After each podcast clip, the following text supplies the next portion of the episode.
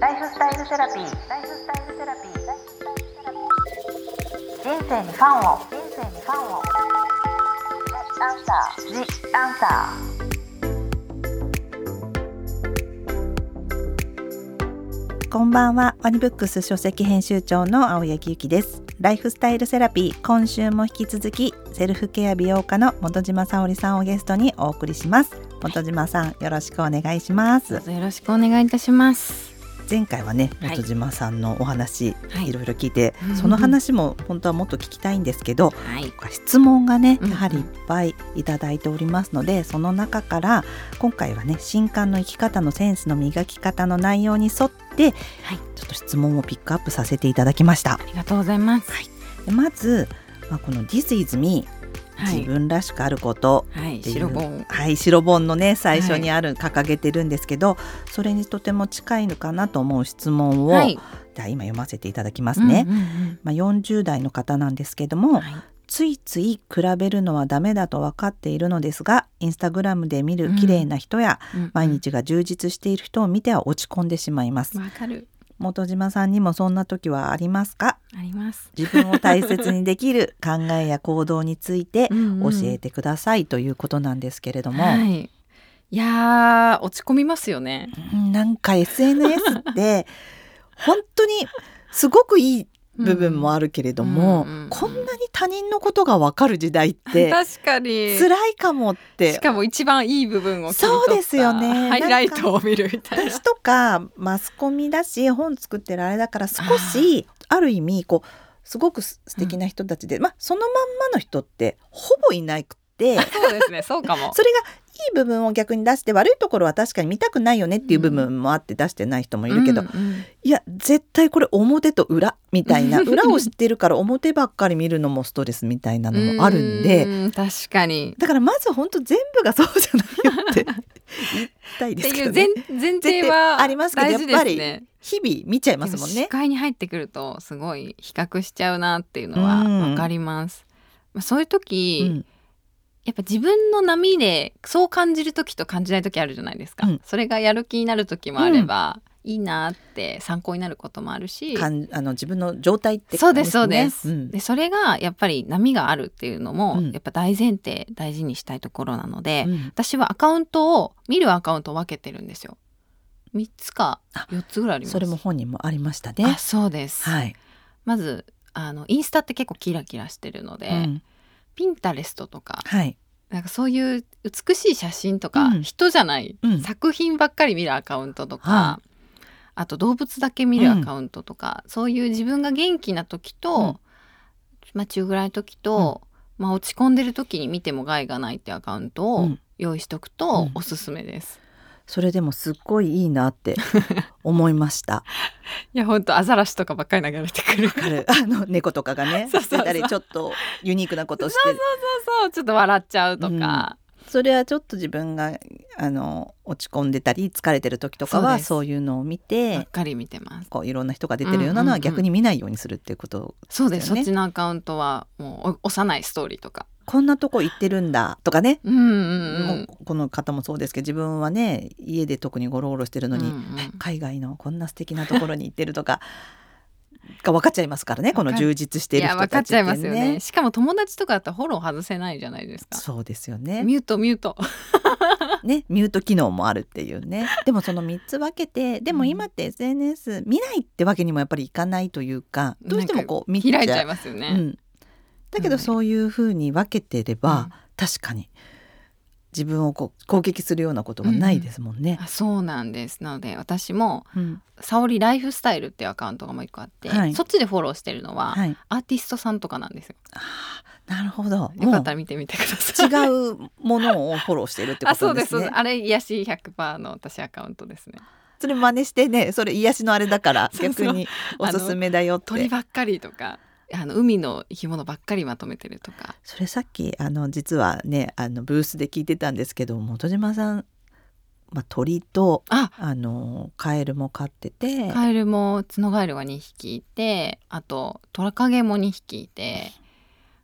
ヒョウモントカゲモドキってやつなんですけど なんか私それがねかっこいいなと思いました。本当ですか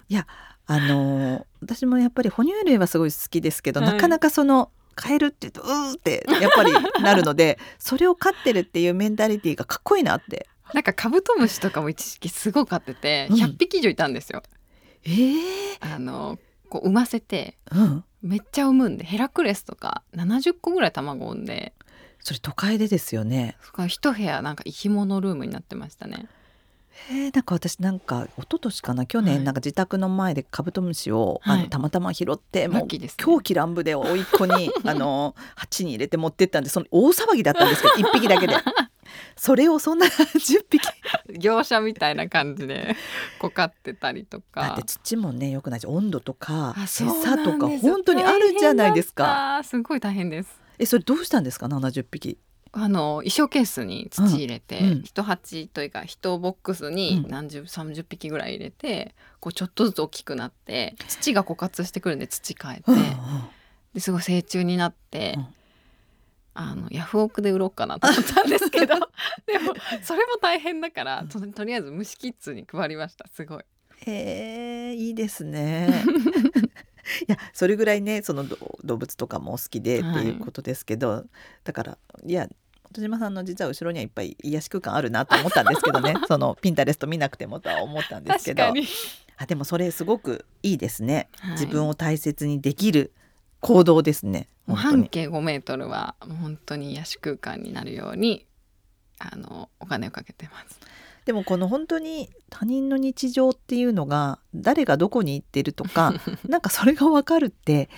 ぱ昭和の時代はなかったじゃないですか、うんうんだから穏やかだったなって思い本当ま。ですすね、うんなんかもうみんな目指すものというかテレビでもうスターって感じあですそようね。そうそうそうなんか知らない遠いところの人は何を考えてるのか分かんな い比べようがないかったから。そうだからこう幅は広くなったけど、うんやっぱり心がざわつくたりするのは今だ、でもそれにね付き合っていかなきゃいけないえー本当ですね。令和ですもんね。ちょっとこう人と比べて落ち込んじゃった時のアフターケアとして、はいなんかやっぱり今その人と、まあ、違いを確認するっていうのももちろんあるんですけど、はいあの過去の自分とうん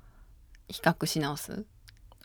その人じゃなくてあそうですそうです、うんあの人とはこれが違って私にはないけれど、うんでも去年と違って私にあるものは何だろうとか、うんうん育まれたものってなんだろうって再確認するようにしたりそれをにグッとフォーカスするってことですよね。あとなんかこう結構嫉妬とか、うんなんか近い人とかうん憧れてる、うんなんか本当は自分が禁止してることだったりするので、うん、本にもありまあしたそね。うですぜひその回見てほしいイライラポイントは自もう分本当のに実はやりたいことだったりとかっていそううそうね。そうそう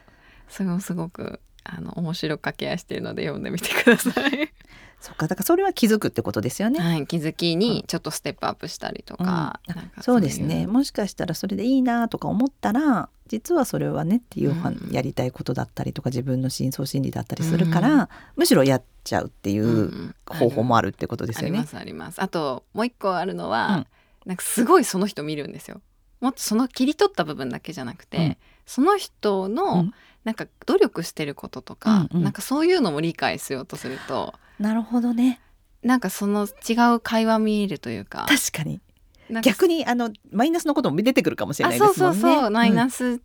とかなんかここまで来てるのって別になんか恵まれてきたわけじゃなくって、うんうんその人にはちゃんとこうストーリーがあるから、うんなんかこういう努力してきたんだなとか、うんうんなんかちょっと受け入れられるようになるじゃあ軽くいいなじゃなくて そうもそううそうぐーっとぐっとうん深みになるほどねすごいでもそれ面白 いいろんなパターンがあいりろまんすなパねターンでちょっとどれが合う合わかせてみて実験してみてほしいですおすすめですそ れ自分を大切にできる考えや行動ありがとうございました はい次があの白棒にラブってまあラブって言っても別にこれ、あの恋愛だけじゃなくてうんいうんろんな関する愛にまつわることではあるんですけど、い質問に30代の方ではいえー、と夫と小さな喧嘩が立て続けに起こって少し疲れ気味になっています。うんうんうんズバリ夫婦円満のコツは何ですかということなんですけれども、はい円満じゃなくてい い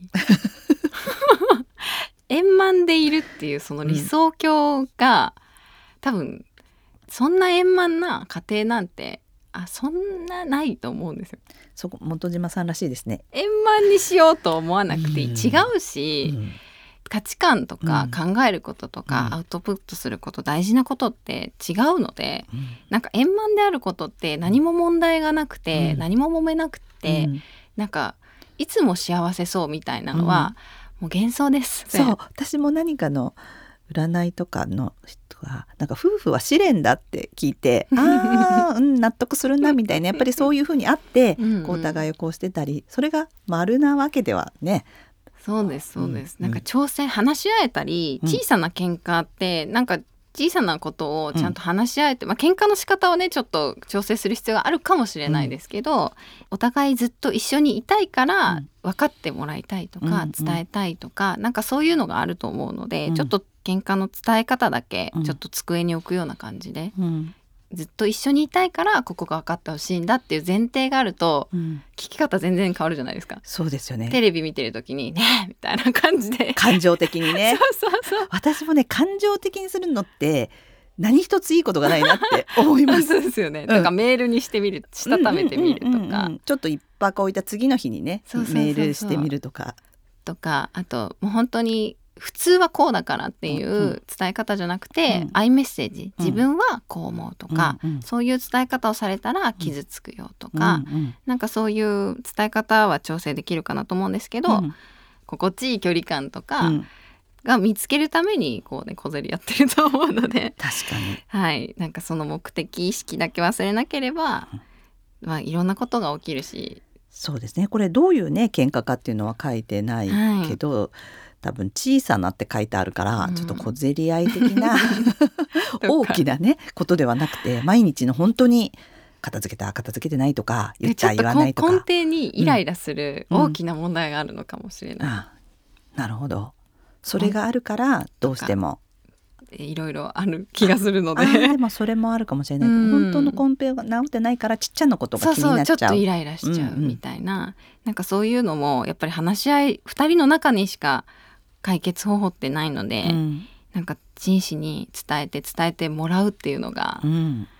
コツかなと思いますうちは夫婦円満円満であるっていうよりは、うんなんかお互いにとっていうんい環境になるよううに、ん環境をうん作りをなんか頑張ってます、あーよくお話しされてますけどちゃんとお話をすすしるまっていうすします、うんうんうんするししにくかったら外に出る、家の中だとちょっとパーソナルスペースにいるんで、ねこの環境もすごい大事ですよね。大事です最近仕事も一緒やってるので、うんカフェにわざわざ出てうん朝カフェしています2人で、そうなんです週ね、 1はそれ絶対するみたいすごくそれは習慣にこう、まあ、努力されてるっていうのはあれですけどちゃんと考えてやられてるってことですもんね、はいでも本当に変わりますよねな変わると思うかん話す場所だけでうんやっぱ家のものが目についてたりとかこの閉ざされた中じゃなくて、うんうんうんうん少し開放的になったところで話すと、うん同じ話でもねそうなんですなんか前向きにになったりとかねそうなんですよねそれは週一やられてるんですか、はい週1スケジュールちゃんとお互いで決めて、うん今日は気持ちいいカフェに行ってますへえ、ご近所の感近じ所ととかかに。ちょっと遠出してきあの気持ちいいカフェに足を運んで、うんあの好きなコーヒーとか飲みながら、うん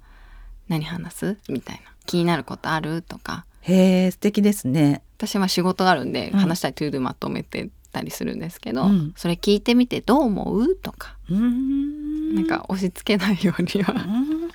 でも特におお仕事ご一緒されてるっていうことは特にそういう時間が必要ってことですね。必要ですね。常にこう一緒でいらっしゃるからは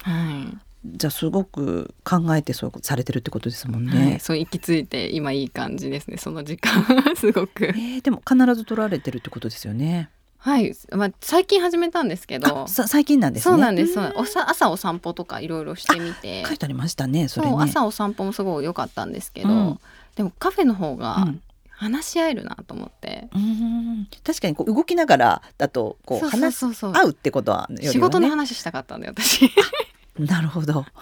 ちゃんとこうこれはどう思うってこうそうそうそうそうそう対話みたい対な話話し合うべきことを話し合える、でもそれはこう本島さんから提案されたんですかなんかあそうです、うん気持ちいいカフェ行こうよって言って、 でもそれにちゃんと「いいね」って言ってくれる旦那さんでいいですよね。これでこれでまたね一つ「えやだよ」ってなってたらまた違うハードルが ね言うこと聞いてくれないっていう 確かにちょと始まっちゃいます始まっちゃ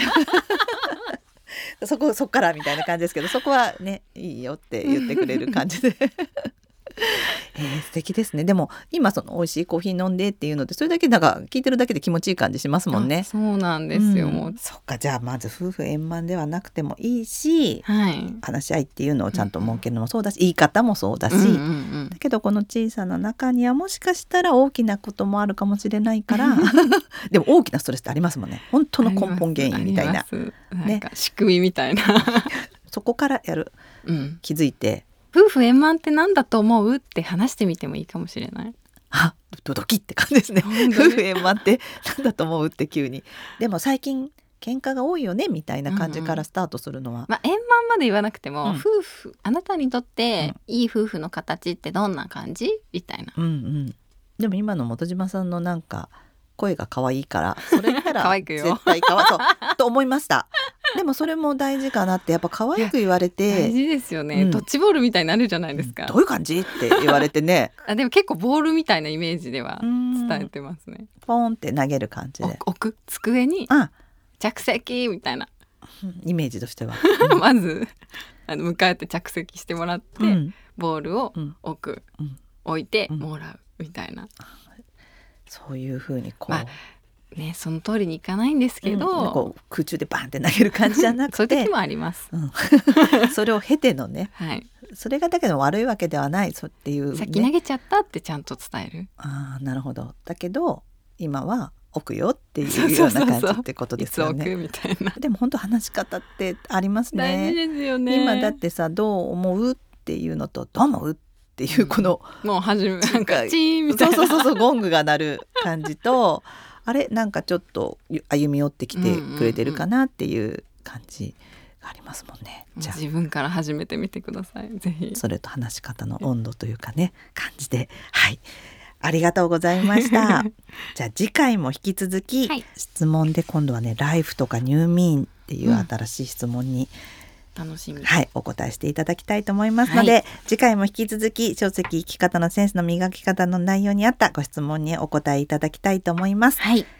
ここまでのお相手は青柳ゆきと小島沙織でしたライフスタイルセラピー。ライフスタイルセラピー。The answer.